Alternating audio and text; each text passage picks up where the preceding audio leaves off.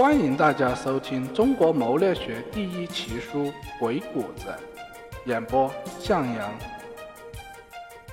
第二十节：职场之道篇，故事三：灵活变通。吴世宏适者生存。周围环境的改变并不可怕，可怕的是观念不改变，不能预见未来。因此，你必须善于运用自己的头脑。随着环境的变化而变化，这样才能跟上时代，成为适应时代需求的人。生活中困境问题并不可怕，只要心在转，头脑在转，则遍地都是金子，处处皆有出路。人要过河怎么办？人不是鱼，但人善于变通，主动找办法，于是便有了船。人要与野兽搏斗怎么办？人没有钢齿利牙，但人却善于变通，主动找方法，于是便有了刀和剑。可以毫不夸张地说，一切成功者之所以能成功，就在于他们善于动脑，主动寻求突破。吴世宏就是这方面的代表人物。吴世宏从一个毫无生气，甚至满足不了温饱的复式职业。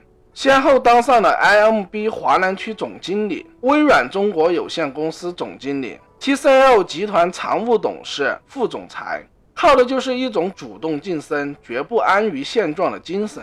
外表温文、满脸笑容的吴世宏，曾经是北京一家医院的普通护士。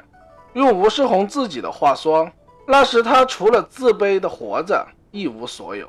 他自学成人高考英语专科。在他还差一年毕业时，他在报纸上看到 IBM 公司在招聘，于是他通过外企服务公司准备前去应聘。在此前，外企服务公司向 IBM 推荐好多人都没有被聘用。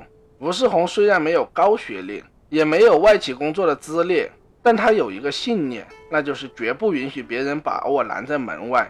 结果他被聘用了。据他回忆，1985年。为了改变自己的生活，他凭着一台收音机，花了一年半的时间学完了许国璋英语三年的课程。正好此时，IBM 公司招聘员工，于是吴世宏来到了五星级标准的长城饭店，鼓足勇气走进了世界最大的信息产业公司 IBM 公司北京办事处。IBM 公司的面试十分严格，但吴世宏都顺利通过了筛选。到了面试即将结束的时候。主考官问他会不会打字，他条件反应的说会。那么你一分钟能打多少字？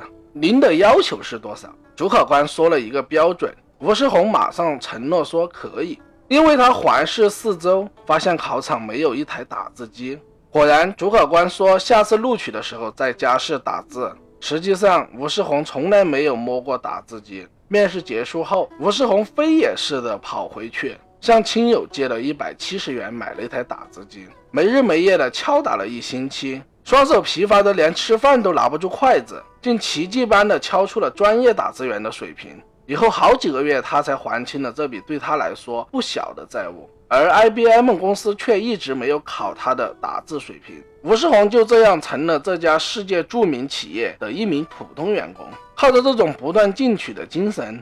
吴世宏顺利地迈入了 IBM 公司的大门。进入 IBM 公司的吴世宏不甘心只做一名普通的员工，因此他每天比别人多花六小时用于工作和学习。于是，在同一批应聘者中，吴世宏第一个做了业务代表。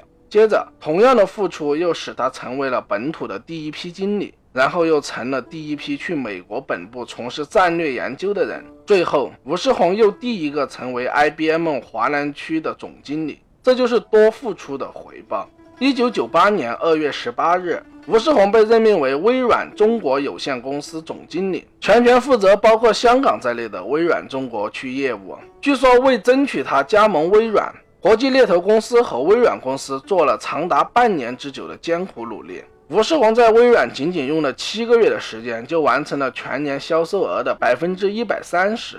在中国信息产业界，吴世宏创下了几项第一。他是第一个成为跨国信息产业公司中国区总经理的内地人，他是唯一一个在如此高位上的女性，他是唯一一个只有初中文化和成人高考英语大专文凭的总经理。在中国经理人中，吴世红被尊为打工皇后。正是这种不安现状、主动晋升进取精神，成就了吴世红事业上的辉煌。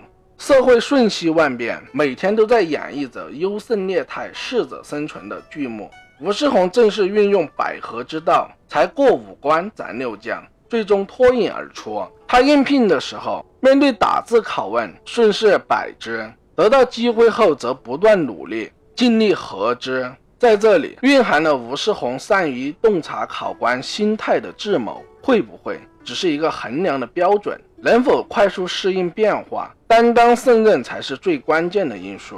吴世宏的成功向我们展示了一条生存的黄金法则，那就是穷则思变，变则通。在今天这个日新月异的时代，别人变化快，你变化慢，你就会被落后；别人都在变化。你仍保守于过去的成绩，不知改进，你就会被淘汰。好了，本节播讲完毕，感谢大家的收听，再见。